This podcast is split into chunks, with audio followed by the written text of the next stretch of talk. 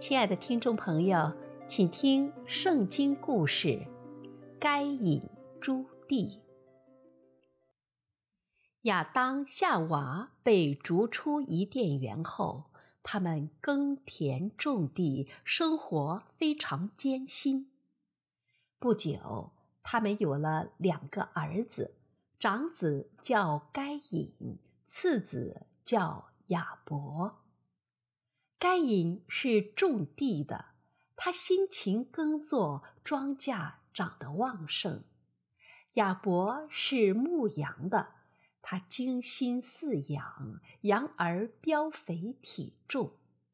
献祭的时候，该隐献上最好的谷物与果实，亚伯供上最肥的羊羔和羊脂。兄弟俩都在祭坛前忙碌着。亚伯的祭坛很快就燃起了熊熊的火焰，直冲云霄；而该隐忙了半天，才有一团青烟冒出，零散的飘向四周。上帝看中了亚伯和他的供物。该隐因此心怀妒意，气得变了脸色。上帝告诫他说：“你为什么发怒呢？你为什么变得脸色呢？你如果行得好，会被我悦纳的；如果行得不好，可不要犯罪呀。罪已经埋伏在你的门前了，你要小心。”不要被他纠缠上。一天，该隐看见亚伯面带笑容在牧羊，非常生气，就冲着他说：“你得意什么？难道我不如你吗？”亚伯知道哥哥因为供物不被上帝选中而生气，反驳道：“你别没事找事，你比我强。”为什么上帝不要你的贡品呢？说着说着，两个人就吵起来，并且动手扭打在一起。该隐一怒之下，把弟弟击倒在地，觉得还不解恨，就把他杀了。上帝问该隐：“你的兄弟亚伯在哪里？”不知道。该隐理直气壮地说：“我又不负责看管他，怎么知道？”是你把他杀了！上帝怒斥道：“我听见了你兄弟鲜血的哀告声，他的血顺着你的手流到地上，地开了口接受了。现在你必须受到惩罚。”你种地，地不再为你效劳，你注定要在地上四处漂流、漂泊异乡。该隐哀求道：“这刑法太重了，你现在把我赶出这个地方，不让我见你，那么我在流浪的时候，凡是遇见我的人都会杀我的。”上帝对他说。不会的，我给你做个记号：凡杀你的人，必遭七倍报应。于是该隐离开上帝，住到伊甸园东边的一个叫诺德的地方。他在那里娶妻生子，他的大儿子取名以诺。该隐后来建造的城市就叫以诺。以诺生以拿，以拿生米户雅利，米户雅利生玛土撒利，玛土撒利生拉麦。该隐的后代生生不息。该隐被逐后。亚当在一百三十岁的时候，夏娃又给他生了一个儿子，叫赛特。他的模样与亚当极为相似。生下赛特后，亚当又活了八百年，并且生儿育女，直到九百三十岁才去世。亚当的后代繁衍生育，世间的人就多起来了。上帝的儿子看见人间的女子长得漂亮，就随意挑选，娶来为妻。人神结合生下的孩子，就是上古时期那些英武有名的人物。编者提示。该隐诸地反映了社会分工的不同，导致了人类的贫富悬殊和等级差别，并由此产生了人与人之间的矛盾、暴力、战争。同时，也说明妒忌是人类最恶劣的品质之一。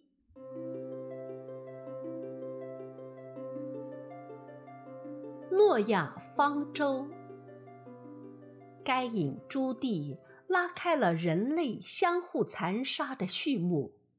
此后，暴力、凶杀、仇恨、嫉妒等罪恶在人间泛滥，人类生活在邪恶中，世间乱成一团。这引起了上帝的震怒。他后悔自己把人造出来，决心要亲手毁掉这个世界。唯有诺亚，他是赛特的后裔，在耶和华眼前蒙恩。诺亚是个异人，也是一个完人。他一直与上帝同行，为人虔诚，与人和睦。上帝要留他传宗接代。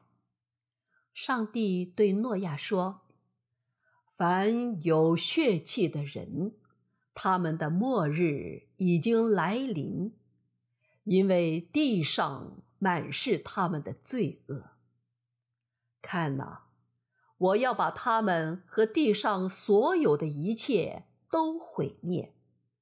我只想把你留下来。”你要用戈斐木造一艘方舟，分上中下三层，里外抹上松香。上帝将方舟的造法传授给诺亚，又对他说：“我要使洪水泛滥，毁灭天下所有的活物。我要与你立约。”你和你的妻子、儿女都要进入方舟，凡有生命的活物，每样两个，一公一母，你要带进方舟，好在那里保全他们的生命。鸟兽鱼虫各从其类，另外你还要储存足够的食物。诺亚按照上帝的吩咐赶造方舟，他一边造方舟，一边劝世人行善，可没有人听他的，人们照样吃喝玩乐，行恶造罪。诺亚整整用了一百二十年的时间，终于造成了一只巨大的方舟。上帝对他说：“你和你的全家都要进入方舟，因为在这个时代，只有你在我面前是个异人。再过七天，我要降雨四十昼夜，把我所造的活物从地上除灭。”诺亚一家遵从上帝的安排，进入方舟，各种动物一公一母也依次进入。特别洁净的动物，诺亚选了七公七母，这也是上帝的旨意。七日之后，果然洪水泛滥。这年，诺亚六百岁。暴雨不停地下了四十昼夜，滚滚洪流淹没了整个大地，只有诺亚方舟漂浮在洋面上，其他的人、庄稼、树木、动物、山峰等所有的一切，全都卷入滔滔的洪水中，被洪水淹没。从二月十七日开始，洪水整整泛滥了一百五十天，凡是有气息的生灵全部被淹死了。上帝顾念诺亚和他的方舟，下令停雨，霎时风吹云散，水势消退。七月十七日。方舟停在了亚拉腊山上，水势又消散一些。到了十月初一，山顶才显露出来。又过了四十天，诺亚打开窗户，放出一只乌鸦探听消息，可乌鸦一去不回。诺亚只好再放出一只鸽子。但遍地都是水，鸽子找不到落脚之地，又飞回来了。洪水过后，方舟停在了亚拉腊山上。过了七天，诺亚第二次把鸽子放出去，众人焦急地等待着。到了晚上，鸽子嘴里叼着一片新拧下的甘蓝树叶，回到方舟。诺亚知道洪水退尽了。又过了七天，他将鸽子全部放出，他们不用再回来了。到了诺亚六百零一岁的正月初一，他打开方舟的盖子，看见地面都干了。二月十七日，上帝对诺亚说：“你和你的家人都出来吧，把凡有血肉的生物都带出来，让他们多多滋生，大大兴旺。”诺亚和家人及各种动物在舟中度过了一年零十天，终于欢快地。回到地面，开始了新的生活。为了感谢上帝，诺亚为耶和华筑了一座祭坛，选出各类洁净的牲畜、飞鸟，献在坛上。祭坛上飘起了香味，耶和华闻着那馨香的气味，心里暗想：我不再因为人的缘故。诅咒地，也不再毁灭地上的各种活物了。天地万物要生生不息地留存下去。上帝祝福诺亚一周，你们要生养众多，遍布各地。我把地上的走兽、空中的飞鸟、昆虫。水里的游鱼都交给你们，这些活着的动物都可以作为你们的食物，唯独带着血的肉你们不可以吃，因为那是生命。凡使你们流血或害你们命的，无论是兽还是人，我必讨他的罪。凡流人血的，他的血也必被人流。这时，天空中出现了彩虹，上帝就对亚当一家及各种生灵说：“这是我与你们和你们的后裔立约的记号。我使云彩盖地的时候，必有虹出现在云彩中。”这样水就不再泛滥而毁灭一切有血有肉的生命了。诺亚和他的三个儿子闪、含、雅弗走出方舟后，诺亚做起了农夫，栽种了一片葡萄园。有一次，诺亚喝多了葡萄酒。光着身子醉倒在自己的帐篷里，韩看见父亲赤身裸体，不管不问，还笑着到外面告诉他的两个兄弟。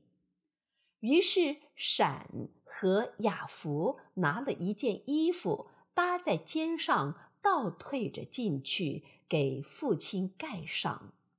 他们这样倒退着进去，是为了背着脸，不看见父亲赤裸着的身体。诺亚酒醒后，知道儿子们所做的事，就说：“迦南，迦南是含的儿子，迦南应当受诅咒。”他必给他兄弟做奴仆的奴仆。又说：“耶和华是闪的上帝，应当称颂。愿迦南做闪的奴仆。愿上帝使雅弗扩张，使他住在闪的帐篷里。又愿迦南做他的奴仆。洪水过后。”诺亚又活了三百五十年，他活到九百五十岁。编者提示：诺亚方舟在西方是避难处所的意思，许多西方的轮船、飞机、航空器都以此命名，如方舟一号、皇家方舟等。乌鸦被西方人称为一去不复返的使者，鸽子和橄榄叶是和平的象征。通天之塔，诺亚一家躲过洪水劫难之后，生儿育女，传宗接代，人丁兴旺。他们的后代成群地向东迁移，来到士拿这个地方，看见这是一片肥沃的平原，就住下来了。他们在此修建了一座城，并决定再建一座通天之塔，以便部落集会，同时也可以使他们的名字得以传扬。那时的人们说着同一种语言，大家出谋划策，通天之塔很快就动工了。人们烧砖的烧砖，和泥的和泥，运料的运料，彼此呼喊着，照应着，齐心协力，工程进展十分迅速。那塔很快直指云霄。上帝降临人间，想看看世人建造的城和塔。一看到这种情景，大吃一惊，说：“看哪，他们使用同一种语言，竟能做出这样的大事。以后想做什么事，就没有不成的。”那怎么行呢？我得变乱他们的口音，使他们言语不通。于是，上帝变乱建塔人的口音，让他们说不同的语言，彼此难以沟通。建塔人因为听不懂对方的意思，争争吵吵，停工待料，人心很快就涣散了，那座通天之塔只能半途而废。从此，这些说着千万种语言的人被上帝分散到了世界各地。后来，人们把那座城市叫巴别城，那座塔叫巴别塔，即巴比伦城和巴比伦塔。巴别就是变乱的意思。编者按。巴比伦塔在西方是空想的计划或未能完成的工程的代名词，被用来比喻难以成为现实的事物。